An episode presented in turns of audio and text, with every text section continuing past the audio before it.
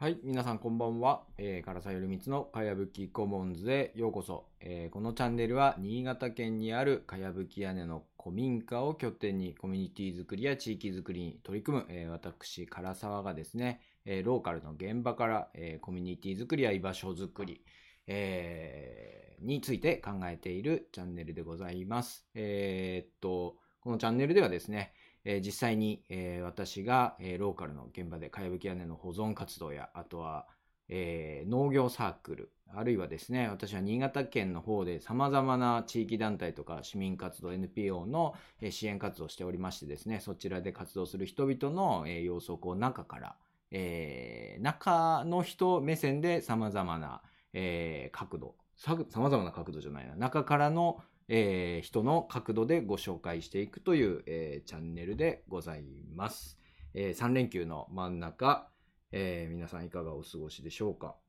えーっと、ちょっと音を確認しますね。えーっと、あれ、スマホが。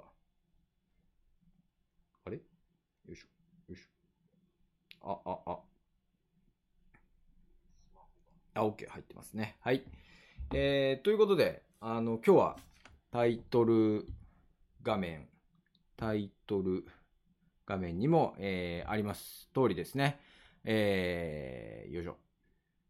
えーローカルで、ローカル新聞、えー私は新潟県にいるんですけれども、新潟県、新潟市というところにいるんですけれども、新潟県の新聞はですね、新潟日報という、えー新聞があるんですけれども、えーローカル新聞、ローカル新聞、ローカル地地元新聞、地方新聞、えー新潟日報の方でですね、え2つのプロジェクトがこの2月に、えー記事にしてもらいましたので、えーそちらの記事のご紹介というかですね、えー載ったぞという、えーお祝い放送させていただきます。ということで、掲載、自分で拍手ですけれども、ありがとうございます。ということで、今日は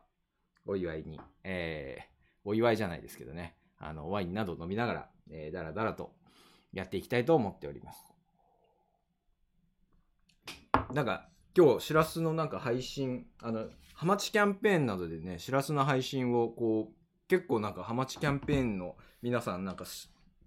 失敗しているというかですね、やっぱり緊張するんでしょうかね。あの、なんか今日もトポポさんの配信があったんですけれども、失敗しておりましてですね、え私もなんかこう、それを見てたらドキドキと設定がなんかこんなで、いろんな画面がごちゃごちゃしてましてよく見えませんが、あ、あ、BCK さんと、えー片山バッタオさん、こんばんはということで、えーありがとうございます。はい。えー今日はですね、えっ、と、2つ、えー記事が載りましたのでですね、まあそちらについて、まあ半分、なんでしょうね。自慢話にならないように、こう、自慢をしていきたいというふうに思いますが、あんまりですね、今回はスライド的なものは、たくさんはないので、えー手持ちのものを、あれ？やっていくという感じなんですけれども、えーローカル新聞にですね、えー写真集、地域の思い出を残した写真集というのと、えーと、あとはですね、えーコミュニティファンド、えー市民の寄付金と市民活動をつなぐ、つなぐコミュニティファンドの、え2つがですね、あの、載りましたということで、ご紹介をしていきたいというふうに、えー思っております。で、はい。最初に、えーご紹介するのがこちらです。私の顔が、顔が、おっと、クレジットにかかってしまった。クレジットを上に上げればよかったのか。まあいいや。はい。えー、っとですね。はい。はい。えー、っとですね。えまずこれはですね、門出の思い出、あれ？なんかあれ？ちょっと待ってくださいね。よいしょ。おおこれでいいかな？はい。えー、門出の思い出写真集に、えー柏崎高柳、えー地元の村田澄夫さん88歳、えー暮らしや歴史後世へ70年間取りため700枚厳選、えー大運動会演芸会王子のにぎわい滑車というですね、えータイトルで村田さんの写真集のことがですねこれかなり大きい紙面で、えー、載りました。はい。で、あのー、このですね、えー、村田さんの写真集につきましてはですね、えー、まあ、記事の一部を読ませていただきますと、柏崎市、えー、高柳町、えー、門出の村田澄夫さん88歳が、えー、門出地区の、あれ？ちょっと待ってください。あれ、これ出てんだよね。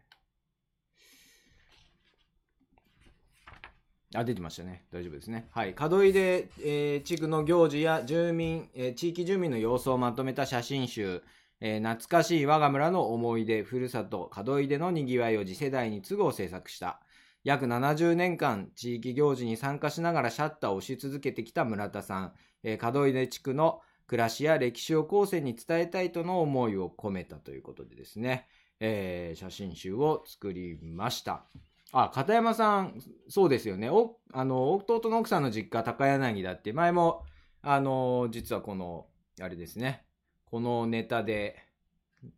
まあ、あの、雑談会の時に、このタイトルではなかったんだけど、紹介をさせていただいたことがあった時に、声をかけてくださいましたね。あの、こちら。じゃーん。課題での思い出。このね、こう、分厚い写真集でございます。。えー、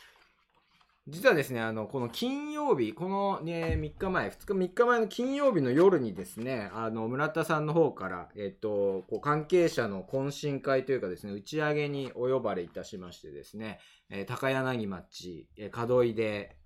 旧高柳町の門出という地域の、えー、なんですけれども、その高,、ね、高柳町にある温泉施設の方に、えー、泊まりで行ってきましてですね、あの、お祝いをし合いました。でね、この、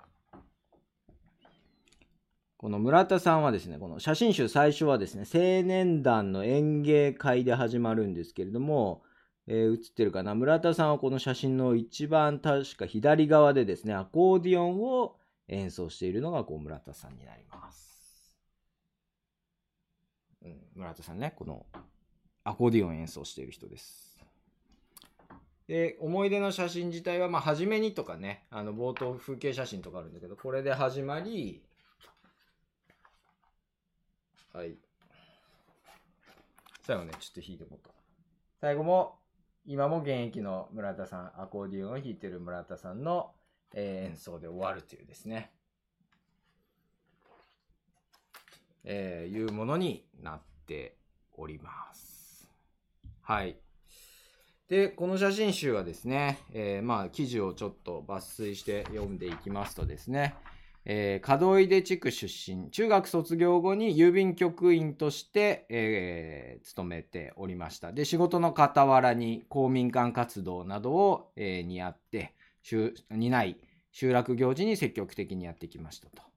えー、戦前までですね、終戦が10歳の時だったということで、えー、言っていてですね、あの、この前も飲み会の時お隣の席に座らせていただいたので話をしてたんですけれども、えー、っと、玉音放送はですね、あの、まあ、自分の家にはラジオがなくてですね、毎日あの時期は川にこう泳ぎに行ってた。川で泳いでたそうですね。えー、鯖石川という川で泳いでいてですね、その、えー、道中に、あのあれです。なんだっけ。えー、そう。あのー、近所の家の前を通ったら今からなんか大事な放送が流れるからちょっと聞いてけって言われてですね。でもやっぱりこう天皇の声、あの、言葉というかがですね、あの、かなり違う言葉あの、普通の人のラジオの話し方と全然違う話し方だったので、なんか変な放送だなと思っていたと。で、それが後から家に帰ってきたら、おいすみを戦争が終わったぞと言われてですね、あんなに頑張ってたのに、あんなにいろいろやってたのに戦争って簡単に終わるもんなんだな、みたいなことを、えー、まあ言ったりもしておりました。まあそんな村田さんですね、えー、が作った写真集になります。で、二十歳の頃、戦後ね、二十歳の頃に二眼レフカメラを購入して、たくさんの写真を撮ってきましたということです。えー、2022年頃からこれまで取りためてきた写真の整理を始めてですね、えー、まあ、どうしようか、捨てようかどうしようか悩んでたところ、アルバムを作ることに、えー、したということですね。うん。えーまあ、新型コロナウイルスの影響もあっていろんな行事が、えー、続けることが難しくなっている中ですね、えー、頑張ってきた行事の記録を残して、えー、残さないのはもったいないということで、まあ、写真集の制作に、えー、始まりましたと。えー、写真集をですね、えー、10項目、えー、伝統の祭りと行事、学校と子どもたちなど10項目に分類しながら700枚厳選したと、えー、いうことでございます。で写真にはですね、え村田さんが20歳の頃から毎日つけている日記を参考にこう年表なども作って入れさせていただいているという感じです。写真は A4 サイズで271ページ。村田さんは後世にこのような行事や生活があったことを、えー、口伝えで、香典だけではなく、えー、写真でも伝えたかったということで言っているんですね。まあ一つで、この写真集、えー、自体はですね、まあ実はこう制作にえ、3年ぐらい、丸々3年かかって、え、いるんですけれども、私が2022年の11月頃に実は声をかけられて、まあそういうのを作りたいんですけれども、まあ、まとめるのを手伝ってくれということで関わらせていただいてですね、このページの順番やこうレイアウトというかですね、まあどういう写真、あ、写真選んだり文章の基本は村田さんがやったんですけれども、この全体の、構成とかですね、まあ、デザインハマっていったものをこう私がこうイラストレーターとかで頑張ってせこせこと作業して、えー、完成したという写真集の記事がドーンと地元のものに載りました。あ、いや、冒頭無料あと3分。というのと、えー、まあ、後でもうちょっと詳しく解説したいんですけれども、もう一つ、もう一つの、えー、っと、新聞記事載ったのっていうのも、えー、紹介したいと思います。えー、こちらは長岡共同基金取り組み10年市民市民の活動寄付で応援ということでですね、えー、子育て支援や障害者の居場所、社会課題解決の一助にということでですね、えー、こちらは私が新潟県長岡市でやっておりますですね、えー、市民共同ネットワーク長岡というですね、NPO 法人の、えー、方で取り組んでいるコミュニティファンドといってですね、まあ、地域の人たちからの寄付金とかですね、いうものを地域の団体さんの方に、こう、少しでもこう、つないでいってですね、活動を後押ししようというような、えー、プロジェクトになっております。で、えー、こちらがまあ10年目を迎えて、えー、いろいろあったと。あ、いろいろあったというかですね、まあ大きい結構特集記事を、えー、組んでいただいたという感じになりますね。えー、でですね、あのー、簡単に記事を読みますと、抜粋して読みますとですね、え長岡市民らの寄付金と市民活動をつなぐコミュニティファンド長岡共同基金の取り組みが10年目に入った、え社会に貢献したい人が寄付で投資し、受けた側は公的資金支援が届きにくい分野の課題解決や地域活性化という形でリターンする。運営する NPO 法人は寄付した人も受けても、顔の見える距離感で互いに手応えを感じられると意義を語るということでですね。はい。で、えー、っと、文末に、の方、文末、記事長いんですけど、本当最後の段の頃にですね、えー、市民共同ネットワークは、えー、寄付がさらに市民に身近になることを理想に掲げる、え、社会課題や寄付の成果をことさらアピールして資金を募るのではなく、自然体で長く続くよう寄付文化のあ寄付の文化がどうしたら広がるのかを模索する NPO 法人 NPO 理事の唐沢頼光さん括弧38は寄付で誰かの活動を応援する楽しさを、えー、感じてほしい寄付をきっかけに交流が生まれるようにもしたいと話し好循環を目指しているということですね。えー、僭越ながら私の名前も、えー、入れていただいておりました。これで、ね、せっかく、ちょ、ちょ、ちょっと。この最後の、最後の一文に、えー、結構長く取材をしてくれてですね、えー、入れていただきましたということで、まあ、今回このね、大きく2つのプロジェクトが、えー、まあ、ローカル新聞に載りましたのでですね、まあ、どんな内容、あまあ、もうちょっと、えー、どういう活動だったのかですね、とかどういう思いでやっていたのかっていったところを、あの詳しく話していければなと思いますので、まあ、あの地域プロジェクトとかですね、えー、そういったものに興味のある方々はぜひ、えー、ご覧いただけると嬉しいなというふうに、えー、思います。はい。という感じですね。冒頭無料が終わりました。